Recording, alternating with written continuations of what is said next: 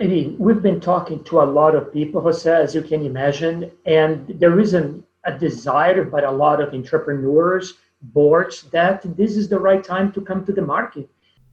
Y escuchamos a Alex Ibrahim, que es el director de mercados de capital internacionales de la NYSE, de la Bolsa de Valores de Nueva York, que precisamente esta semana, desde el pasado 26 de mayo, reabría de forma limitada su parque algunos operadores. Eh, Ibrahim eh, hablaba sobre las salidas a bolsa en un momento en el que parece que la caída de la volatilidad y también el optimismo que vemos entre los inversores invita a que las eh, compañías que tenían eh, previsto estrenarse en los mercados de capital estadounidenses este año sigan adelante con sus eh, planes en las próximas semanas y en los próximos meses. Bienvenidos una semana más a Weekly Call con José Luis de Aro.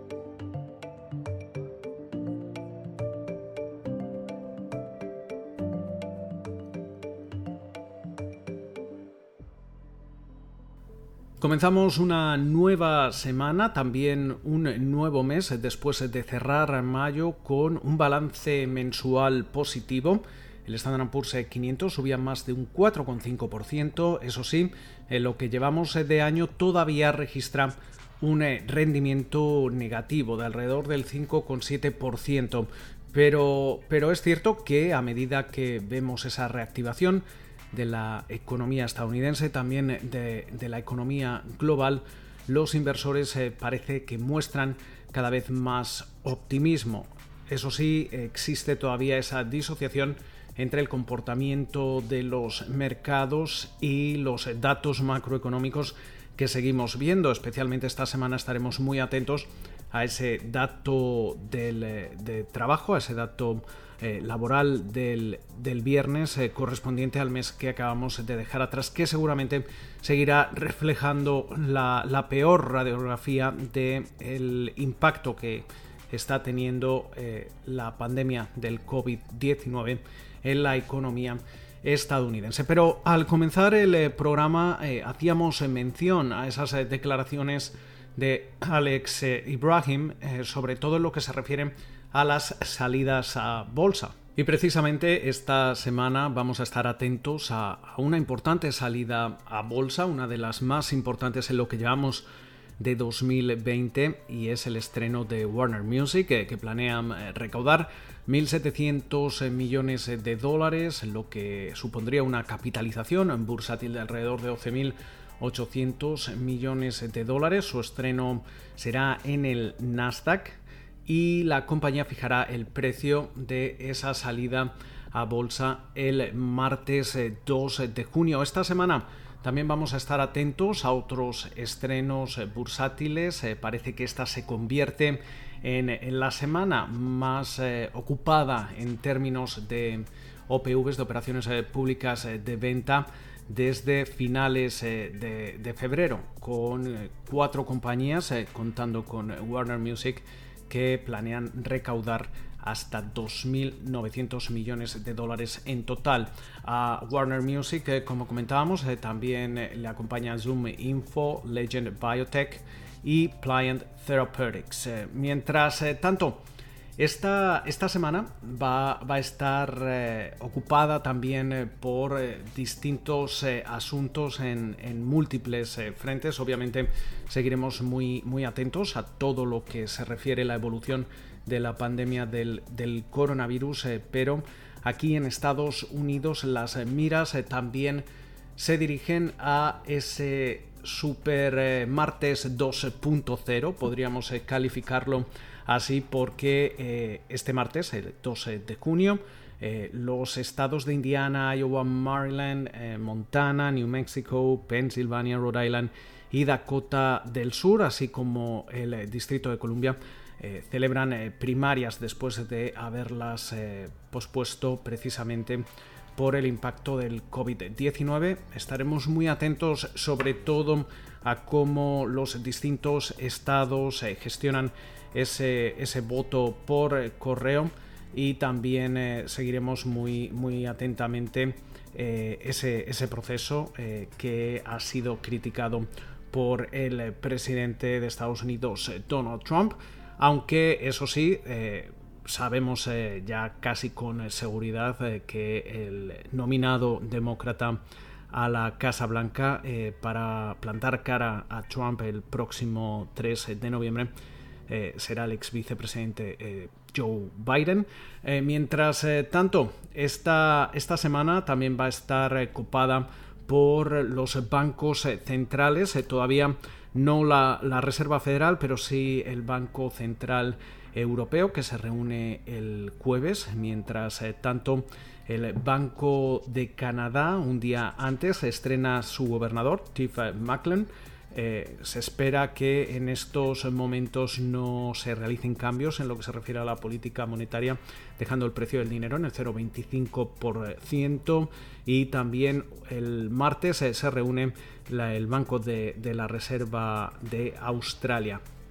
En una semana que va a estar eh, también con las miras puestas en las últimas compañías que ya están dando los eh, últimos coletazos de esa presentación de resultados. Eh, esta, esta, semana le va a tocar el turno a, por ejemplo, eh, Tiffany, la joyería que en estos momentos también se espera que ofrezca más información sobre esa, esa, fusión con LVMH. Tiffany presenta sus resultados el martes, eh, pero durante la semana vamos a estar atentos eh, precisamente ese mismo día a los resultados eh, trimestrales de Zoom Video, una compañía que se ha visto muy beneficiada por el impacto de, la pandemia. También van a presentar cuentas otras minoristas como Dix Sporting Goods, también American Eagle Outfitters, Campbell Soup, Canada Goose, Ah, y mientras eh, tanto, a lo largo de la semana conoceremos los resultados de Broadcom, eh, Siena, DocuSign, Gap y también de Slack, que presenta sus resultados el eh, próximo 4 de junio. También vamos a tener que estar pendientes esta semana a las ventas de automóviles. según TrueCar, las proyecciones indicarían que esas ventas de automóviles eh, habrían caído cerca de un 32,1% en el mes de mayo hasta las 1,08 millones de unidades. Eh, vamos a conocer ese, ese, dato de ventas de coches durante la jornada del martes, pero un día antes, eh, el lunes, comenzamos también con referencias macroeconómicas como ese gasto en construcción. También vamos a conocer el ISM eh, del sector manufacturero con una lectura estimada de 42, eh, eh, un poco mejor que la lectura del mes de, abril, pero sin embargo cabe recordar que toda lectura por debajo de 50 indica una contracción de la actividad. El miércoles conoceremos ese, ese, previo dato al, a la cifra de